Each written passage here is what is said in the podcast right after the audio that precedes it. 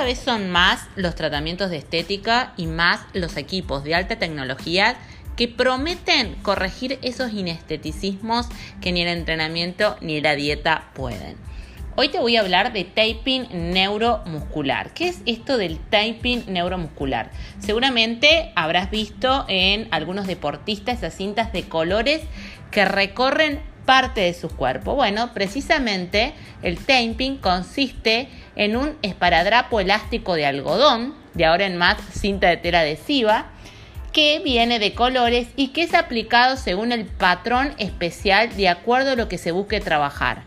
Estas cintas se ubican estratégicamente en músculo tanto para modular el dolor como para corregir postura y lo que nos interesa en estética, favorecer el drenaje de la zona que nos interesa en todas las patologías que tienen que ver con la imagen, como por ejemplo la celulitis y la grasa localizada.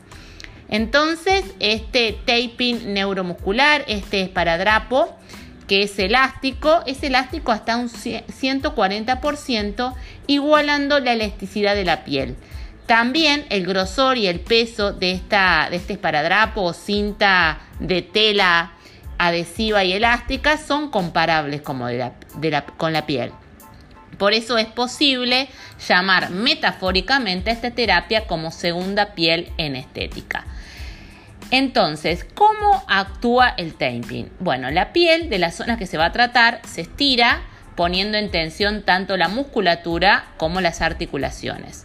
Lo que hace el esparadrapo o la cinta es crear más espacio entre la zona de la subcutánea, la subcurtis, donde se encuentran los vasos iniciales linfáticos, también los vasos capilares, que son los más pequeños, eh, los más pequeños eh, estructuras de la circulación, y además hay factores diversos receptores tanto aferentes como eferentes que registran el dolor, la presión y otras variables que tienen que ver con los tejidos.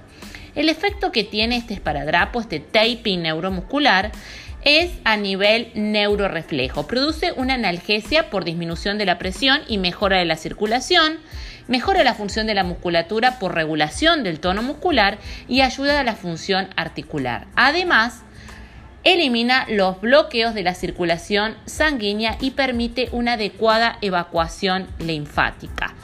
Este taping que actúa 24/7, en algunos pacientes dura más o menos, de acuerdo a la colocación, a la calidad del material y por supuesto a las características propias del el microbioma y bueno, factores como la producción de sebo, eh, digamos también agua, incluso de acuerdo a los cuidados cuando el paciente se baña o a los, digamos, a las variables que tienen que ver con el entrenamiento, la duración de, esta, de, de estas cintas colocadas estratégicamente, los esparadrapos, va a ser eh, muy variable según el paciente.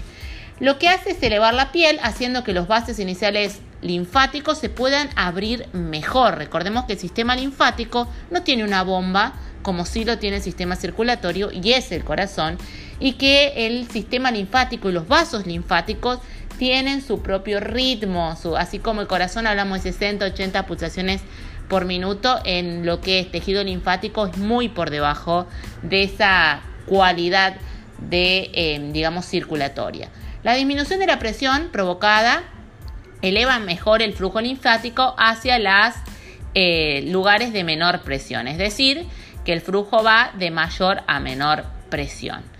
Este tratamiento se usa en complementos tanto de criolipólisis, ultracavitación, radiofrecuencia, mesoterapia, ondas de choque, ultrasonido focalizado HIFU, body up, que son los pulsos magnéticos, electrolifting.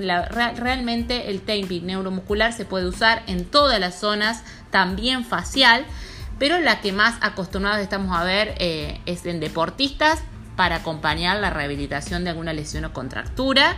Y en el caso de estética, lo vamos a utilizar para favorecer el drenaje linfático, tanto a nivel abdominal como en el caso de que hagamos un tratamiento para celulitis localizado a nivel de eh, lo que es glúteos y muslos. Para saber más de este tratamiento te podés comunicar al 351 33 96 806, buscarme en Instagram como arroba mariceloyero Y también te voy a dejar en la descripción de este podcast los datos de la licenciada Gisela Bertero de la ciudad de La Ulaye, que realiza este tipo de terapias junto con, con, otras como el electrolifting y además está capacitada no solamente en osteopatía, sino en todo lo que tiene que ver con medicinas ancestrales, entre ellos el Reiki y bueno, también ha hecho recientemente una formación en coaching.